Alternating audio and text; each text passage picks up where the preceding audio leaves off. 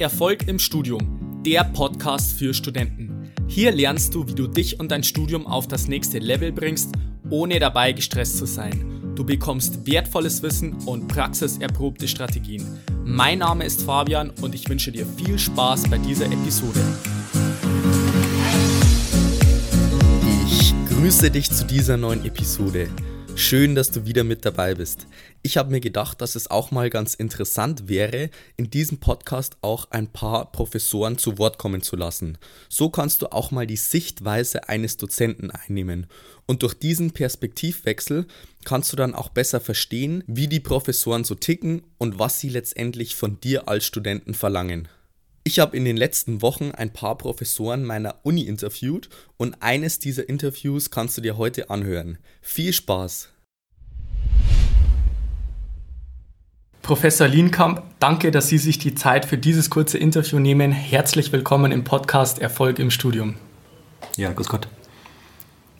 Ich würde Sie zunächst kurz bitten, sich mal vorab ein bisschen vorzustellen, wer Sie sind und welche Fächer Sie unterrichten. Ja, wer bin ich? Ich bin ähm, ein auch ehemaliger Maschinenbaustudent. Ich habe an der TU Darmstadt studiert, war dann noch zwei Semester in den USA gewesen, habe dann noch einen Master gemacht. Bin dann ein bisschen abtrünnig geworden und habe im Bereich äh, Werkstoffkunde promoviert äh, über Faserverbundwerkstoffe. Dann hat es mich aber wieder zurück so in den Maschinenbau gezogen und ich bin dann über ein Trainee-Programm zu Volkswagen gegangen. Am Anfang nach Kassel, dann nach Portugal, zum Schluss nach Wolfsburg und war dann ja, in Summe nachher fast 15 Jahre bei Volkswagen gewesen. Die letzten sechs Jahre in der Konzernforschung für Fahrzeug zuständig. Und thematisch habe ich dann eigentlich genau das Gleiche hier an der TU München gemacht. Ich bin vor neun Jahren hierher gekommen nach München, leite den Lehrstuhl für Fahrzeugtechnik und decke eigentlich das gesamte Fächerspektrum dort ab von ähm, Fahrwerk über Fahrerassistenzsysteme bis zum automatischen Fahren. Wir kümmern uns um Elektromobilität, um Mobilität in Summe. Wir bauen immer wieder Fahrzeuge auf, versuchen auch viel nachher an Prototypen und Hardware umzusetzen. Professor Lienkamp, stellen Sie sich mal vor, Sie sind Student bei Ihnen, beispielsweise im Fach Grundlagen Kraftfahrzeugtechnik. Und Sie haben jetzt neben diesem Fach noch fünf andere Module abzuleisten in diesem Semester. Und Sie sind wirklich ein sehr, sehr fleißiger Student. Und Sie verwenden jetzt acht Stunden pro Woche für dieses eine Modul. Wie würden Sie jetzt diese acht Stunden investieren, um bei Ihnen eine 1,0 zu erzielen? Wir laden einmal im Semester die Studenten ein, die eine 1,0 oder 1,3 in Vertiefungsfächern geschrieben haben. Und die frage ich jedes Mal, wie lernt ihr denn? Bei mir ist es, glaube ich, zu lange her. Ich kann es Ihnen nicht mehr ganz genau beantworten. Die Antwort ist immer die gleiche. Die Studenten hören alle die Vorlesung, entweder im Hörsaal oder wir stellen die Vorlesungen auch ähm, online, äh, dann per Moodle. Sie bereiten sich dann zwischen anderthalb und zwei Wochen auf die Prüfung vor, äh, indem sie die Übungsaufgaben rechnen, indem sie die alten Klausuren rechnen. Wir haben sämtliche Klausuren, Altklausuren mit Musterlösung online. Und dann kann man auch eine sehr gute Note schreiben. Okay, und jetzt mal angenommen, Sie haben jetzt unter dem Semester nicht so intensiv mitgelernt. Sie waren beispielsweise nicht in allen Vorlesungen, haben vielleicht die Übung ein bisschen schleifen lassen und Sie haben jetzt noch zwei Wochen bis zur Klausurzeit. Wie würden Sie diese zwei Wochen nutzen, um auf jeden Fall Ihre Klausur zumindest zu bestehen? Ich glaube, ich würde unbedingt die Vorlesungen nochmal hören, die ich nicht während des Semesters geschafft habe und die restliche Zeit in die Übungsaufgaben und Altklausuren stecken. Okay, alles klar. Ähm, Professor Lienkamp, also Sie haben ja jetzt auch schon vor einer Weile studiert. Denken Sie, dass das Studium zu Ihrer Zeit eher leichter oder schwieriger war, als es jetzt, als es jetzt heute ist? Ich glaube, es ist ein bisschen anders geworden wir mussten damals schon in die Vorlesungen gehen, um den Stoff einfach mitzubekommen. Es gab zwar auch Skripte, aber das war nicht immer so gut und, und so gut zugänglich. Ähm, das geht heute, zumindest bei mir, über die Videovorlesungen äh, auch ohne. Mm, oder zumindest kann man sich dann nochmal Sachen angucken, die man vielleicht nicht verstanden hat oder die schwierig waren. Hm, wir mussten früher alles Mögliche uns zusammenkopieren von anderen Studenten, Altklausuren über heimliche äh, Weitergabe äh, bekommen. Auch das geht zumindest in meinen Vorlesungen heute wesentlich einfacher. Hm, da hatten wir am Anfang auch schlechte Erfahrungen gesammelt. Wir haben alte Klausuren genommen, wo wir dachten, die Studenten kennen die nicht mehr. Und dann hatten wir immer diese doppelte Gauss-Verteilung. Die einen kannten die Klausur, die haben die guten Noten geschrieben und die anderen kannten sie nicht, die haben die schlechten Noten geschrieben. Und das habe ich dann relativ schnell beendet. Ich glaube, das war anders gewesen. Was ich schon feststelle, hm, ich glaube, dass Frei, der, der Lockruf der Freizeit in München ist höher, als es bei uns war. Ich habe in Darmstadt studiert, naja, da konnte man jetzt nicht so viel Party machen. Ähm, in den USA war ich in einem ganz kleinen, abgelegenen Nest, wo man freitags abends mal eine Pizza essen ging und ein Pitcher Bier getrunken hat. Ansonsten, gut, wir sind mal nach New York rein ab und wann, aber ansonsten haben wir einfach sehr hart und viel gearbeitet. Ähm, also da war ich gewohnt. Also so eine 50 bis 60 Stunden Woche war völlig normal. Und da habe ich den Eindruck, dass das viele Studenten hier nicht investieren. Hm. Okay, also Sie haben es jetzt gerade schon angesprochen, zu Ihrer Zeit war das auch noch ein bisschen anders, dass man sich vielleicht alles zusammen kopieren musste, irgendwelche Skripte, Unterlagen, Übungen und so weiter. Und das hat sich ja jetzt inzwischen auch ziemlich geändert, vor allem mit der Ressource speziell Internet. Wie sehen Sie jetzt vor allem jetzt diese Ressource Internet im Hinblick auf die Lehre? Wie verwenden Sie das in Ihren Lernveranstaltungen, beziehungsweise wie würden Sie den Studenten empfehlen, mit sowas umzugehen? Also ich nutze das Internet sogar manchmal selbst, wenn wir neue Vorlesungen vorbereiten und ich komme an bestimmte Themenfelder, wo ich mich auch nicht so gut auskenne, suche ich mir die besten YouTube-Videos raus, äh, schaue mir die an, ähm, gern auch mal auf Tempo 1,5-fach und ähm, da sind manchmal super Sachen dabei, die können wir nicht besser machen. Und wir wollen jetzt teilweise in Vorlesungen auch solche YouTube-Videos referenzieren, dass die Studenten an bestimmten Stellen, wenn sie das Thema noch tief, vertiefen wollen, sich dann auch diese YouTube-Videos anschauen. Ähm, es gibt da sehr, sehr guten Stoff und ich glaube, wir werden in Zukunft eher der qualitätssicherer sein, dass wir Stoff zusammenstellen, den wir für gut, für sinnvoll halten, für didaktisch ausgereift halten aber ich glaube, von den Grundlagen müssen wir nicht alles wieder selbst machen. Da gibt es einfach fantastisch gute Videos, die man sich gut angucken kann. Mhm. Interessant.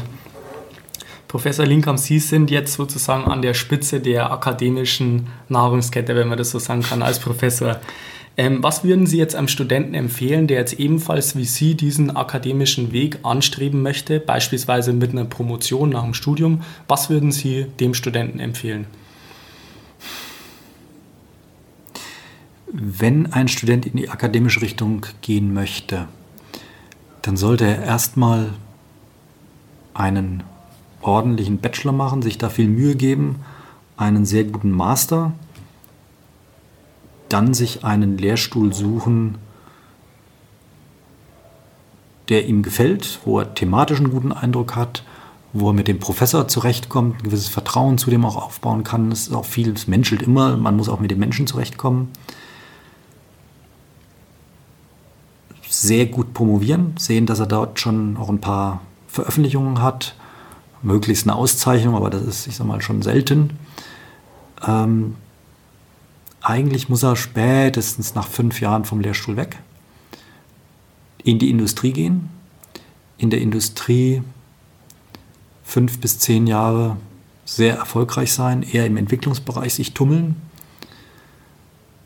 und dann nach fünf Jahren kann man vielleicht probieren, an eine FH zu kommen als Professor. Da gibt es im Moment sehr, sehr viel, was sich dort tut. An die Unis als Professor, das ist sehr rar gesät. Da gibt es wenig offene Professuren. Da muss man Glück haben. Da muss man zum richtigen Zeitpunkt kommen, genau das Richtige gemacht haben. Da hat man keine Garantie, dass es funktioniert. Im Ingenieurbereich, wofür ich jetzt spreche und besonders auch jetzt im automobilen Bereich, sage ich mal, dass man ohne Industrieerfahrung eigentlich keine Chance hat. Es gibt sogar Unis wie RWTH Aachen, die fordern das und sagen, unter drei Jahre Berufserfahrung äh, nehmen wir gar keinen bei uns mit rein. Ähm, Wäre so meine Erfahrung, ist mein Weg, den ich auch beschritten habe. Der rein akademische Weg ist, glaube ich, eher was für die Grundlagenfächer. Alles klar, danke für die Tipps. Ich würde Sie jetzt zum Abschluss noch kurz bitten, die folgenden fünf Sätze zu vervollständigen. Sind Sie bereit? Ja, natürlich. Erfolg bedeutet für mich?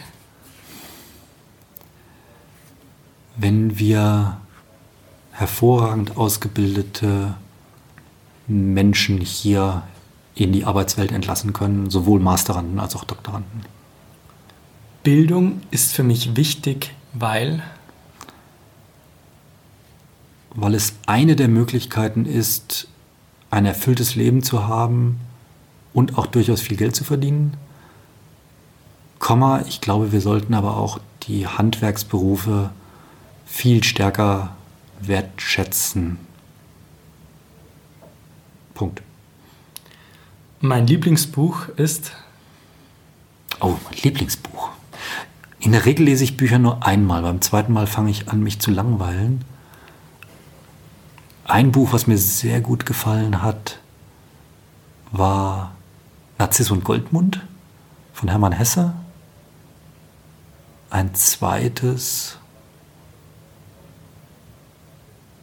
Sternstunde Menschheit.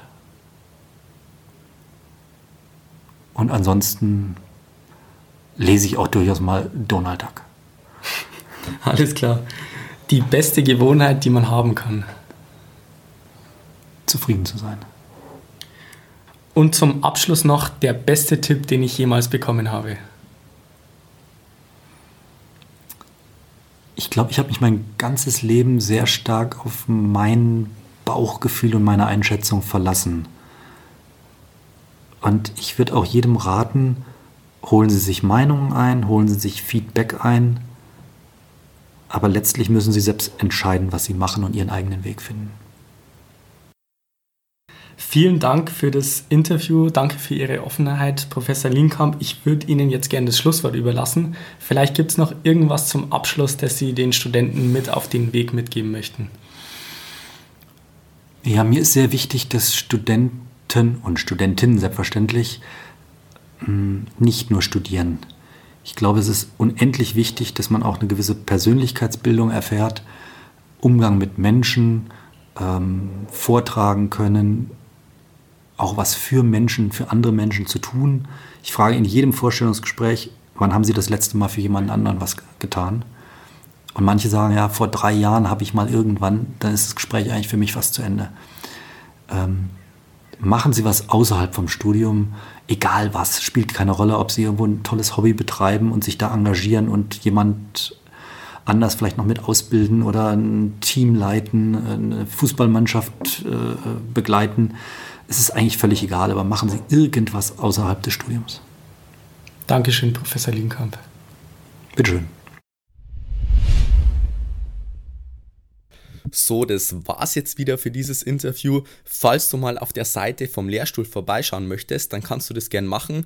Die Webseite habe ich in den Show Notes verlinkt. Und dann würde ich mich freuen, wenn du bei der nächsten Episode wieder mit dabei bist. Bis dahin wünsche ich dir noch einen wunderbaren und erfolgreichen Tag. Bis dann, bleib dran, dein Fabian. Ciao.